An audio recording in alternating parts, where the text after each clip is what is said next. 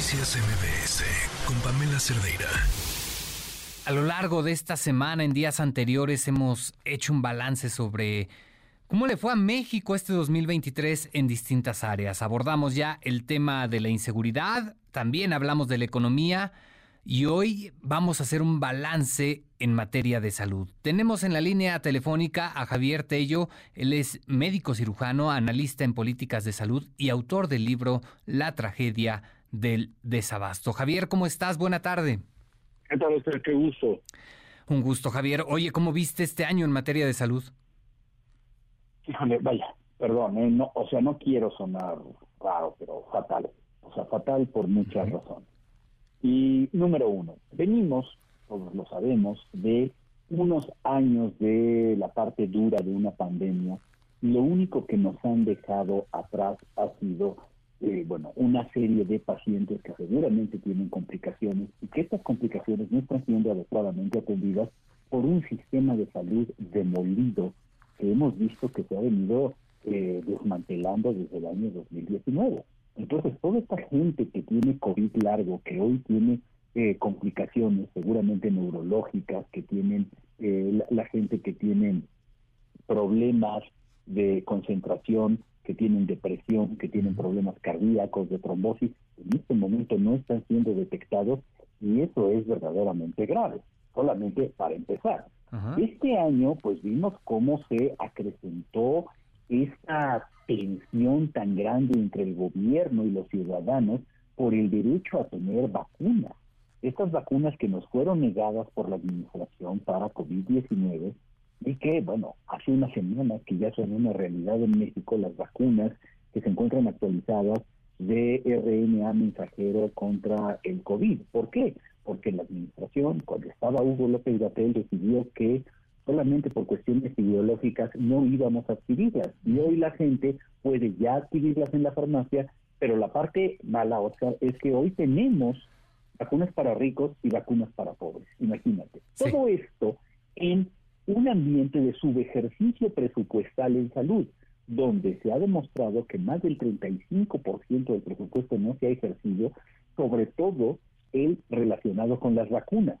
Nuestros niños se están vacunando menos y se están vacunando tarde.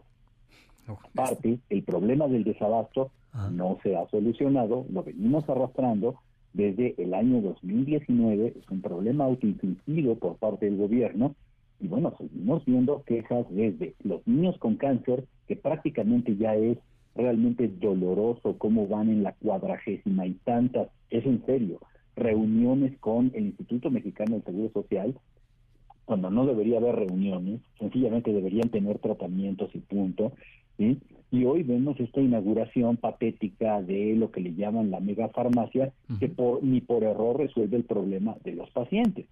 Y solamente para que todo lo que te estoy diciendo quede perfectamente cimentado con datos oficiales, pues este año se dio a conocer en agosto los resultados de la encuesta nacional de salud y nutrición, la ENSANUD 2022, en donde se demostró, número uno, cómo eh, todo lo que se había venido haciendo a nivel de eh, prevención de la obesidad y de la diabetes ha sido un rotundo fracaso las cifras de obesidad, de sobrepeso y de diabetes, que son los que propician las enfermedades cardiovasculares, la causa número uno de muerte en México, han aumentado. No hemos visto resultados tangibles absolutamente de nada. Número dos, vimos los resultados de cómo eh, la gente está abandonando el sector salud. Cerca del 50% de los pacientes del Instituto Mexicano del Seguro Social se están yendo hacia la medicina privada cuando necesitan medicina de primer contacto. Y de esos casi el 20% están recurriendo a los consultorios adyacentes a farmacia. En el ISTE es peor. El 60% de los pacientes del ISTE prefieren ir con un médico privado o a una farmacia que al ISTE. ¿Por qué? Porque la gente ya no recibe ni calidad, ni calidez, y mucho menos medicamentos. Lo que no estamos viendo, lo que el gobierno no está tomando en cuenta hoy es la conveniencia de los pacientes, y eso se prueba con absurdos como el de la megafarmacia, el cual lo que quiere es tapar los agujeros, y tú lo viste, ayer y hoy el presidente de la República diciéndole a los pacientes que si, en caso de que no tengan medicamentos, hagan todo un eh, llamado, llamen por teléfono, eh, comiencen todo un protocolo y, un, y, unos eh, nuevos requisitos para que en 48 horas tengan que regresar a hacer cola a la única farmacia a la que tienen derecho, que es a la de la clínica que les corresponde, a ver si ya está su medicamento.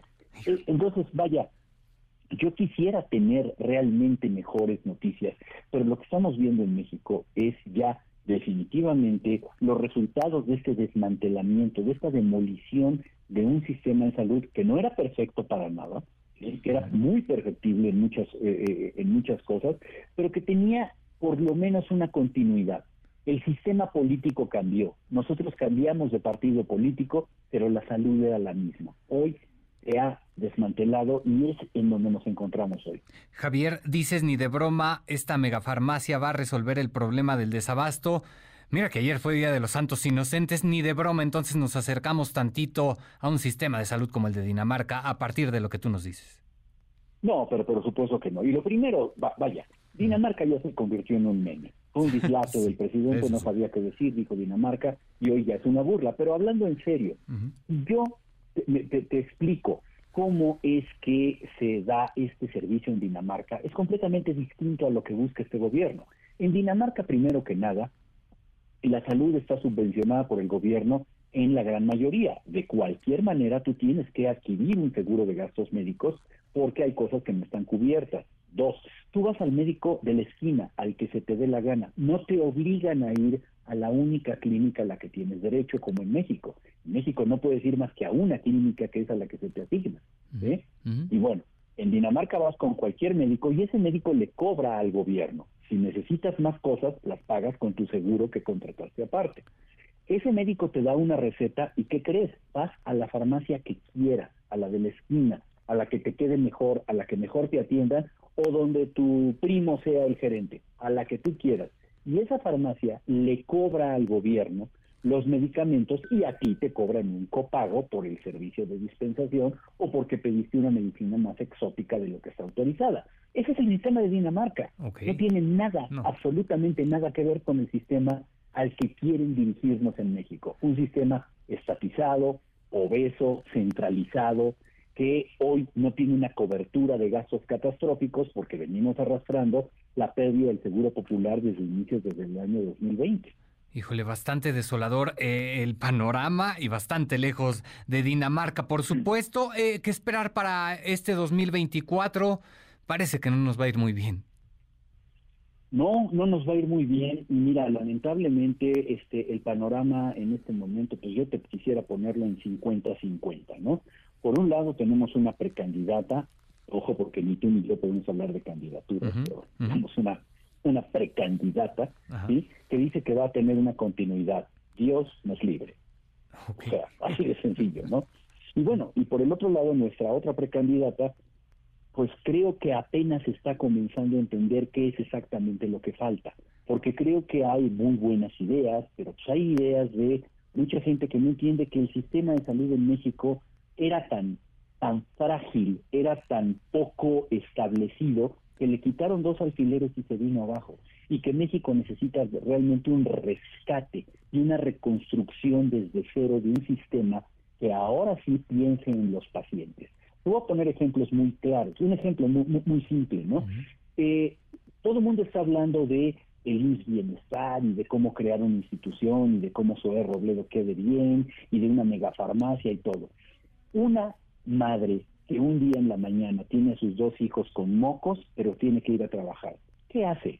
¿Tú crees que va a tomar dos peceros para ir a la única clínica a la que tiene derecho de ir para que perder toda la mañana y que al final no haya medicamentos y no le den a ella un justificante para faltar a su trabajo? ¿O prefiere caminar a la farmacia de la esquina que le resuelvan el problema en 30 minutos y devolverle los hijos a su mamá e irse a trabajar? Bueno, pues ya veremos. Ajá. Ya veremos qué, qué es. Dime, dime. No, no, no, perdón. sí, sí, no, no, Javier, e, el panorama la verdad es que es desolador, suena bastante complicado que, que, que, en algún momento pueda mejorar el sistema de salud en nuestro país. Veremos qué es lo que ocurre en este 2024. Por lo pronto, te agradezco mucho, Javier, que tengas muy buena tarde. Un abrazo y feliz año. Hasta luego, Javier Tello. Él es médico cirujano, analista en políticas de salud y autor del libro La tragedia del desabasto. Noticias MBS con Pamela Cerdeira.